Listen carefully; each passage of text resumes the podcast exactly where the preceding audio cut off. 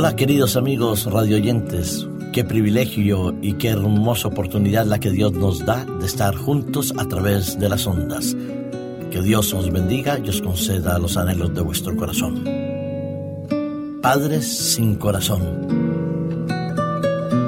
Hay noticias que cuando las vemos o las oímos nos impactan de tal manera que nos preguntamos cómo es posible que la naturaleza humana, al vivir tan lejos de Dios, sea capaz de actuar de una manera tan llena de odio, de rencor o sin misericordia, sin amor y sin piedad. El corazón del ser humano es frágil, es débil, pero no me refiero al músculo, me refiero a ese sentimiento de relaciones humanas que es capaz de unirnos o desunirnos.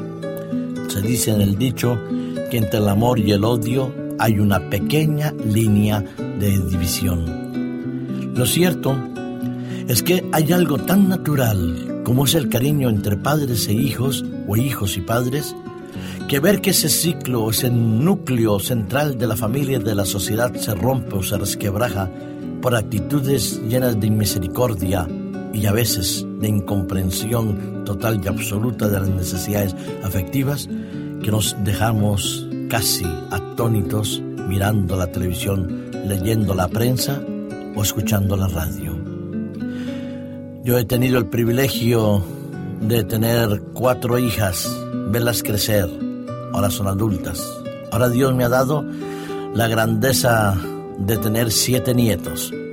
Y qué bonito es poder reunirme con ellos cuando los voy a visitar, abrazarlos, quererlos, jugar, también llamarles la atención. El amor de padres a hijos es algo tan natural porque es el producto de una relación, primero que todo, con Dios porque hemos sido criados a su imagen y semejanza. Pero en la sociedad no todo es así. No todos los padres son dignos de ser llamados padres, como no todos los hijos muchas veces responden adecuadamente al cariño o a la atención de los padres.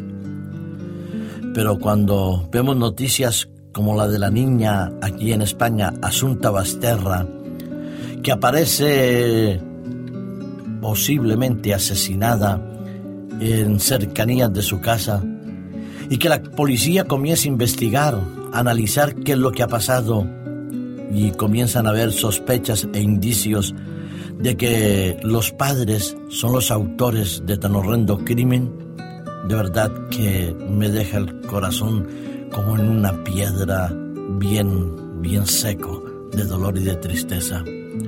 ¿Cómo es posible que dos padres vean en su hija una enemiga o sean capaces de actuar de esa manera tan inmisericordia que la priven en la más tierna infancia de los deleites propios de la niñez.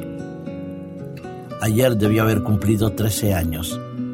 Sus amigos y compañeros del colegio fueron a depositar flores donde justo habían encontrado unos días antes el cadáver de Asunta.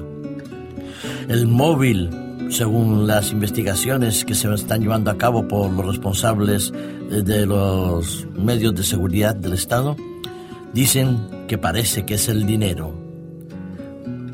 A la niña la habían dopado antes, le habían proporcionado posiblemente algún tipo de calmante tranquilizante o ansiolítico para dormirla antes de haberla eh, asfixiado. Los análisis toxicológicos podrían determinar un cambio en la calificación del delito que se les va a imputar, como dice la policía, a los padres Alfonso Basterra y Rosario Porto. Y el homicidio o el presunto homicidio pasaría a convertirse en un delito mucho más grave como el asesinato. Padres sin corazón, indudablemente por muchas necesidades económicas que pudieran tener, puesto que parece que vendían una casa por 900 mil euros, que era la vivienda familiar en uno de los municipios de La Coruña, el municipio de Teo, no puede justificarse para nada, para nada, que dos adultos quiten la vida de un niño. Padre sin corazón, lo siento, no es la primera ni será la última vez que pasa, pero sí hay padres que en vez de deleitarse y regocijarse con sus hijos, cometen actos atroces, como ha habido hijos con sus padres. Todo esto debido a esa lejanía del hombre con Dios. Por eso, en mi trabajo pastoral muchas veces me encontró con la dificultad de hacer comprender a personas que han sufrido maltratos familiares por sus padres que les hable de Dios como Dios Padre, porque la imagen que tienen es de un padre o de una madre torturadoras. Los niños están para ser protegidos por los progenitores, para ser defendidos, ser atendidos, ayudados y sostenidos. Un padre y una madre en principio vuelcan toda su ternura, su comprensión y su amor hacia el niño que siendo una criatura frágil y débil se desarrollará en una persona adulta, seria y responsable. Pero si los padres naturales algunas veces nos olvidamos o dejamos de cumplir con los principios fundamentales de la paternidad, qué diferente nuestro Padre Celestial, que nunca se olvida de nosotros, que nunca nos deja de lado, que nunca dejará de amarnos, de cuidarnos y de protegernos. Hay un pasaje extraordinario en el libro del profeta Isaías en el capítulo 49, cuando Dios promete restaurar, proteger y reivindicar los derechos de su pueblo, pero lo toma a través de la imagen paterna. En el versículo 15 y versículo 16, el profeta Isaías nos transmite el pensamiento y el sentimiento de Dios hacia nosotros. Lo dice de esta manera. ¿Se olvidará la mujer de lo que dio luz para dejar de compadecerse del hijo de su vientre? Aunque olvide ella, yo nunca me olvidaré de ti.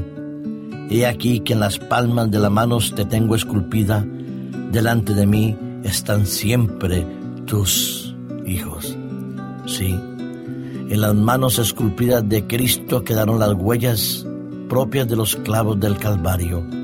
Ahí, en esa cicatriz indeleble, estará siempre escrito el amor de Dios por la humanidad. Un padre puede olvidarse de sus hijos y puede cometer un crimen atroz como el que he mencionado antes, pero Dios, al contrario, dio a su Hijo para que todos podamos tener vida y vida en abundancia. Estamos en el corazón de Dios grabados hasta la eternidad. Nunca lo olvides. Pase lo que pase a tu lado, Dios siempre estará ahí, cerca de ti, en tu corazón y por encima de las circunstancias.